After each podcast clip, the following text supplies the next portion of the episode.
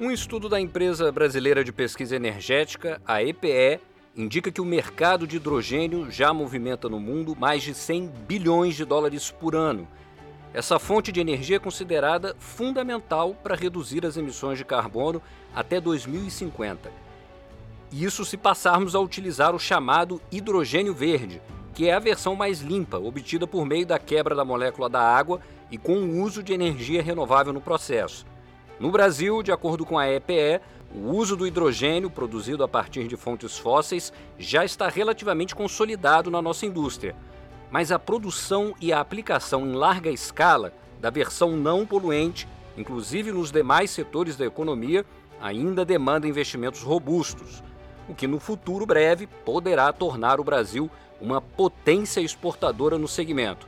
Eu sou Bernardo Menezes e vou conversar agora sobre o atual estágio de amadurecimento do H2V no Brasil com Felipe Jansen, gerente de desenvolvimento de novos negócios de hidrogênio verde da Engie, e a Heloísa Borges, que é diretora de petróleo, gás natural e biocombustíveis da empresa brasileira de pesquisa energética. Olá, sejam muito bem-vindos ao podcast. Olá, é, agradeço demais o convite, agradeço a Engie aqui pela oportunidade de estar conversando com vocês. Olá, Heloísa, Bernardo, muito obrigado pela oportunidade. Acho que vai ser muito rico a gente poder falar do futuro da energia. Nós que agradecemos a participação de vocês e eu já queria começar aqui perguntando para a Heloísa. Heloísa, o hidrogênio é visto como um dos principais combustíveis do futuro, mas atualmente ele ainda é obtido em grande parte de fontes fósseis. Qual o panorama atual? Excelente pergunta, Bernardo. A gente já começa, já começa no ponto, no ponto central da questão.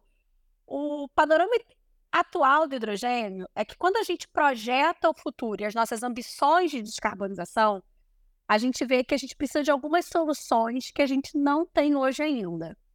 Então, a tal da transição energética, o que, que é? É a gente mudar a forma como a gente produz e consome energia. E a gente começa a observar nos diferentes cenários que vários organismos multilaterais, empresas, como a EPE, a EPE também tem o nosso cenário, eh, outros órgãos têm, a gente começa a notar que algumas soluções elas já estão delineadas, outras a gente ainda precisa avançar. É nesse contexto que entra o hidrogênio. A gente percebe que tem alguns setores para os quais a gente não tem soluções tão claras. E o hidrogênio parece ser uma excelente alternativa para esses setores, para essas soluções onde a gente precisa da energia, precisa de uma energia de baixo carbono, de baixas emissões, e a gente ainda não tem, mas a gente está vendo isso como uma grande perspectiva para o futuro descarbonizado. Jansen, como a Engie vê o papel do Brasil no desenvolvimento desse mercado? A Engie vê o Brasil como um mercado extremamente promissor. A gente tem como uma empresa global é, estudado a, a questão a, a da descarbonização. A IGE tem metas muito ambiciosas de descarbonização. Com bastante orgulho, o Brasil hoje é o primeiro país onde toda a nossa frota de geração de energia ela é carbon free. E, e o Brasil tem todos os fundamentos para virar uma grande potência de hidrogênio. Quando a gente olha o potencial que a gente ainda tem de geração eólica, geração solar, para ser desenvolvido no país com fatores de capacidade bastante competitivos, a gente é, é, não tem dúvida nenhuma que é, os fundamentos estão aqui. A gente tem disponibilidade de água, recursos naturais, a gente tem uma infraestrutura que precisa ser ajustada, mas existe uma infraestrutura de portos. Então, as condições é, básicas e necessárias para o desenvolvimento de uma indústria de hidrogênio e as moléculas que, que, que advêm dali realmente é, a gente enxerga como um grande potencial. Mas ainda assim tem um grande trabalho a fazer. O desafio é interessante para a gente conseguir chegar lá. Poucos países já anunciaram a sua estratégia para o hidrogênio. Heloísa, qual que é o estágio atual do desenvolvimento do segmento aqui no Brasil, na América Latina? Eu acho que eu vou rebobinar um pouquinho, porque eu esqueci, eu estava tão animada com a conversa que eu, eu vou é, para quem está nos ouvindo e de repente não sabe por que, que a gente está falando de hidrogênio.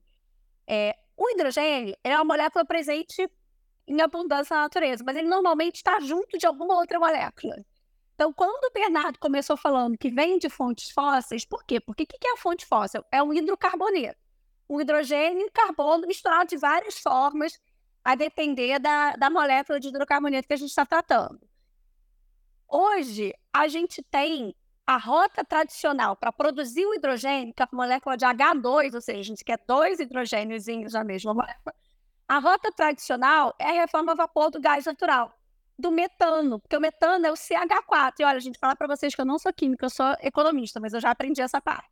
E como tem quatro moléculas de hidrogênio para uma de carbono, o que, que a gente faz? A gente quebra essa molécula, fica com hidrogênio e hoje, muitas vezes, a gente verte o carbono na atmosfera, que é o que a gente não quer.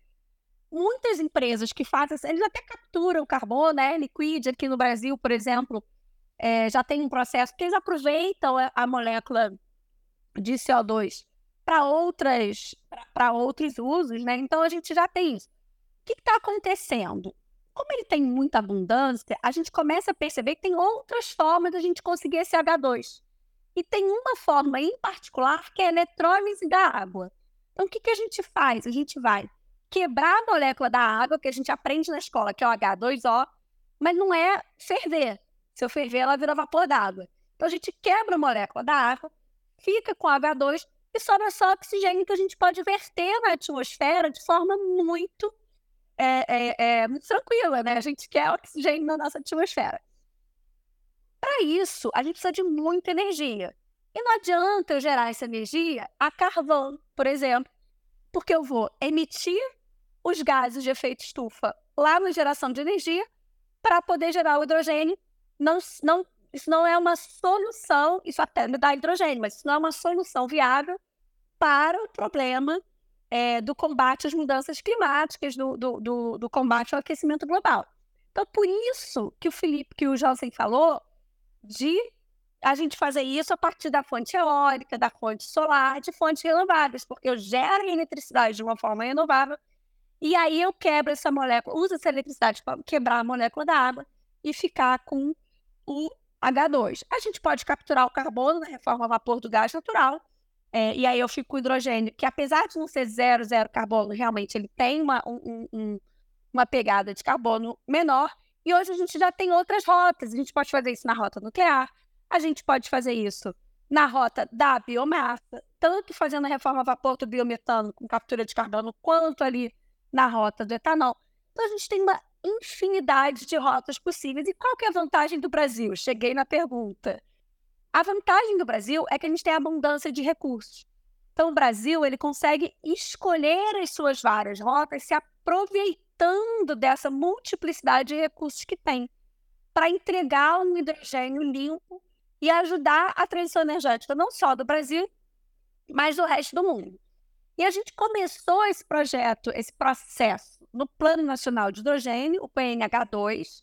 Foi um plano que ele foi construído é, com vários setores, com participação intensa da sociedade. Ele esteve em consulta pública agora no início de 2023 o Ministério de Minas e Energia ainda está avaliando o resultado da consulta pública para publicar a versão final consolidada do plano, mas a gente já retomou, ele tem seis eixos principais, cada um desses, então, eixo regulatório, rotas tecnológicas, desenhos de mercado, eixo da cooperação internacional, e cada um desses eixos já tem subgrupos trabalhando para a gente trazer propostas concretas para, de fato, a gente ter uma economia de hidrogênio no Brasil. Então, o ponto do Brasil é esse.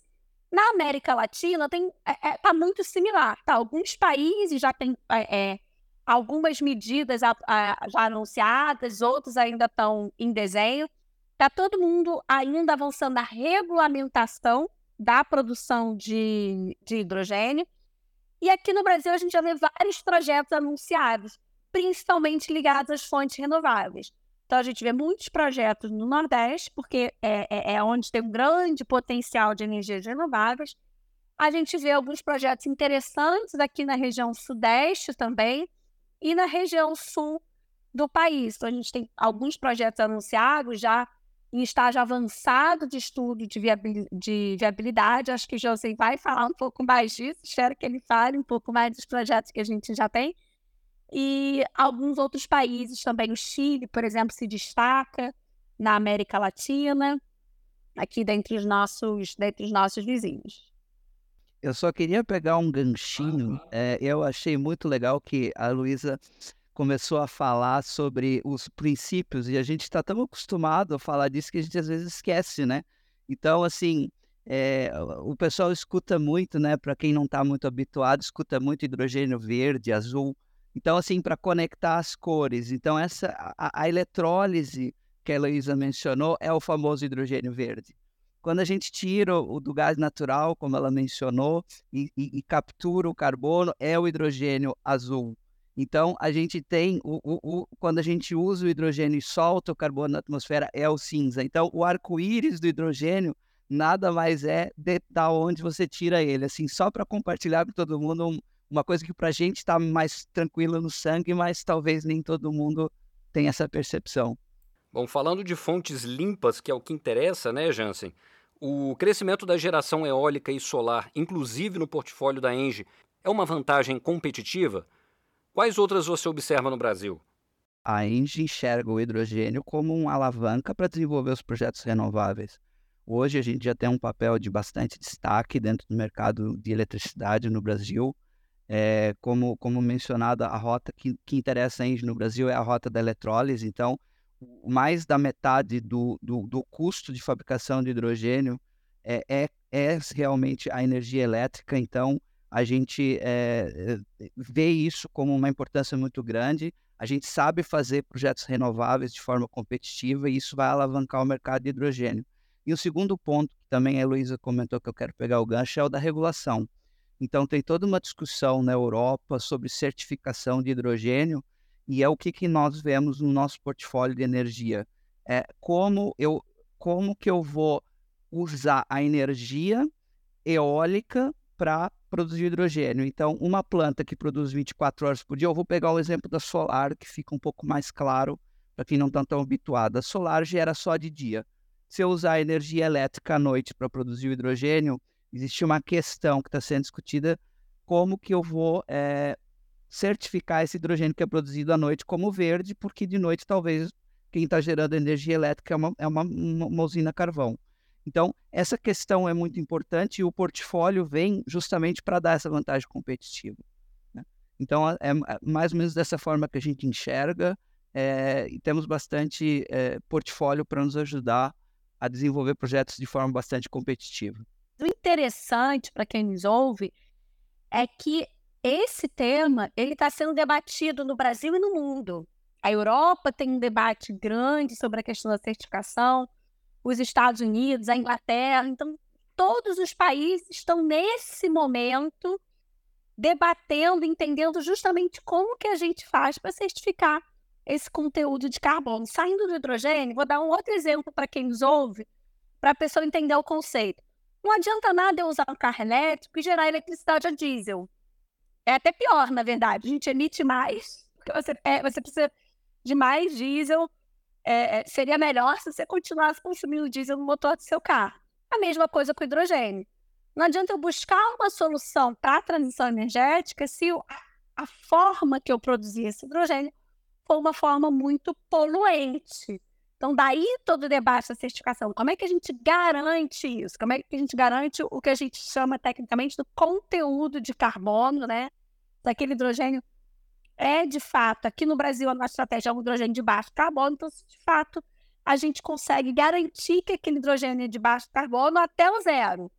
É, dependendo da rota, a rota do biometano, por exemplo, dependendo da forma como você contabiliza, ele pode ser até carbono negativo.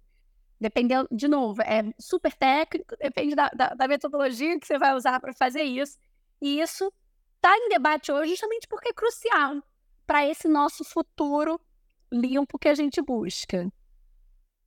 E também para não perder o gancho, eu acho que um ponto que sempre a gente tem colocado nas discussões sobre o tema é que agora a gente transcendeu a discussão regulatória. Então, é, mencionando os, os, os, diferenciais competitivos do Brasil, são uma rede de transmissão bastante forte, onde eu consigo integrar gerações em várias partes do país para usar energia 24 horas, e são questões que os outros países não têm. A gente tem visto países que não têm é, uma, uma rede de transmissão forte, integrada, e os projetos eles estão sendo construídos, é, o que a gente no nosso jargão chama de standalone. Eles não estão conectados na rede. Então, e o que a gente tem visto é que a gente usando a nossa rede e a nossa vasta é, é, um portfólio de geração que a gente tem disponível no Brasil, a gente consegue produzir de forma mais produtiva o hidrogênio do que um projeto num outro país que está desconectado da rede, somente é uma fonte de geração. Então, é uma coisa que é, a gente sempre advoga que Nesse momento, o Brasil e todas as empresas e entidades, elas têm que ir lá na Europa participar da discussão dessa regulação, porque uma decisão na Europa, em termos de certificação de carbono ou de hidrogênio, pode diminuir a nossa competitividade como país. Né? Então, é importante que todas as empresas, associações, a EPE, a gente tem visto esses movimentos, participem das discussões na Europa, porque lá realmente é onde está se definindo todas as regras. Heloísa, os organismos multilaterais, como a Associação Internacional de Energia, consideram que o net zero só será possível com o avanço da produção do H2V. Esse cenário é viável? Ele precisa ser.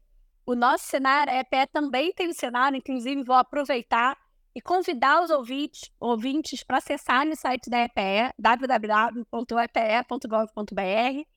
Lá a gente tem alguns estudos sobre hidrogênio, mas também a gente tem uma publicação recente é, de um trabalho é, do SEBRE, financiado pelo Banco Interamericano de Desenvolvimento em parceria com a EPE, e que traz cenários net zero para o Brasil. Todos os cenários de descarbonização indicam que a gente precisa de diversidade nas soluções. A gente precisa de, de soluções de baixo carbono. Então, a diferença dos cenários é o quanto de cada solução, mas que a gente precisa de hidrogênio. E muitas vezes aí, de novo, vou entrar no, no, no tecnicismo um pouco mais engenheirês. Muitas vezes não é o hidrogênio a molécula, como a gente imagina assim, queimar o hidrogênio, mas é embutido como um combustível sintético, por exemplo. Então, é a amônia no, pra, pra, como combustível de navio, é o hidrogênio é, utilizado como insumo ali para um combustível sintético, um combustível de baixo carbono. Então, é, porque tem vários processos e várias atividades que a gente não consegue mudar o processo, nem eletrificar totalmente, é importante a gente ter essa clareza, nem queimar o hidrogênio. Alguns processos industriais a gente pode usar o hidrogênio diretamente. Outros, a gente precisa transformar esse hidrogênio usar ele dentro de algum outro tipo de combustível. E certamente, em alguma medida, a gente precisa do, dessa, do, do, dessas soluções para atingir o net zero. Gente, eu queria também trazer um ponto. A gente está aqui falando das várias rotas de aproveitar o, o potencial brasileiro, que é de abundância de recursos energéticos. Queria lembrar que o futuro ele é diverso. É diversidade, são diversidade de soluções, diversidade de fontes, diversidade de experiências. Então, a gente ter esse olhar da inclusão social, da diversidade de gênero, da diversidade de raça, da diversidade regional, é importantíssimo na construção de uma nova cadeia de valor que está se, tá se, se, se criando. Né? É uma baita de uma oportunidade. Se a gente tem aí nas indústrias de energia tradicionais um desafio que é o desafio da gente ampliar a diversidade nessa rota, nessa indústria que a gente está construindo. Por que não a gente já construir com esse olhar e olhar e construir esse futuro não só energético, diverso, mas também um futuro com diversidade de gênero, diversidade de raça e inclusão social. Jansen, a, a Inge tem planos para entrar no segmento? Que movimentos o grupo tem feito nesse sentido? Com certeza, a gente tem planos, a gente tem investido, a gente criou um time aqui de desenvolvimento de projetos. A gente ainda não tem nenhum projeto divulgado aqui no Brasil, mas a gente tem um, um acordo de intenções assinado no porto do, do PECEM, no Ceará, que é onde está se desenvolvendo uma plataforma de exportação de hidrogênio, na, na, provavelmente na forma de amônia, principalmente, como, como a Heloísa mencionou. Então, estamos sim, estamos olhando o Brasil como, como projetos de exportação. A gente não tem olhado só o hidrogênio, a, a Heloísa mencionou claramente aí, a, existem mais de uma opção, mais de uma rota, metanol, SAF, que é muito legal, que é o combustível de avião, está em todas as notícias aí. Temos olhado isso internamente. É, a indústria interna, a gente tem acompanhado alguns movimentos das indústrias que estão buscando descarbonizar, mineração, siderurgia. E também, como é um tema super atual, a gente tem acompanhado o desenvolvimento dos projetos fora do Brasil. Então, se vocês quiserem visitar o site da Engie, tem lá uma lista de projetos, a gente tem vários projetos divulgados lá na Europa. A gente tem um projeto agora que está bem legal, que está em fase de comissionamento na África do Sul, e eu queria só dar um, um spoilerzinho que eu acho super interessante. É uma planta solar de 8 mega, ela tem, é, é bem técnico, mas o, o, número final todo mundo vai entender. Então, 8 mega de geração solar, ele toca 3,5 mega de eletrólise e gera combustível para aqueles caminhões de Minas, sabe? Aqueles que a gente vê no filme. E daí, os 8 mega de geração solar substituem 3 mil litros de diesel que um caminhão desse consome por dia. É isso que a gente está falando que é o hidrogênio. Trocar 3 mil litros de diesel por dia, jogando aquela fumacinha que a gente vê do caminhão na atmosfera, por uma energia movida à energia solar.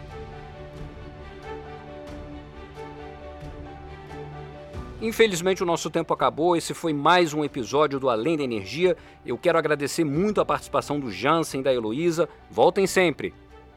Olha, eu que agradeço. Quem tiver interesse em, em, saber mais, convido novamente a acessar o site, as redes sociais da EPE. A gente tem muito conteúdo. Eu também queria deixar o meu agradecimento pelo convite, a oportunidade de um papo legal desse. E a minha também, né, a, a equipe de hidrogênio aqui da ENGE está à disposição para quem tiver alguma dúvida. A gente quer um futuro melhor para os nossos filhos e isso depende da gente conseguir vencer essa barreira da, da descarbonização dos processos e é muito legal e estamos à disposição e muito obrigado de novo. No site da Engie você encontra mais notícias sobre o setor de energia, cidades inteligentes e transição energética. Para quem já nos acompanha, não esqueça de curtir e seguir o canal da Engie no YouTube. Acompanhe também o podcast nas principais plataformas de áudio. Até mais!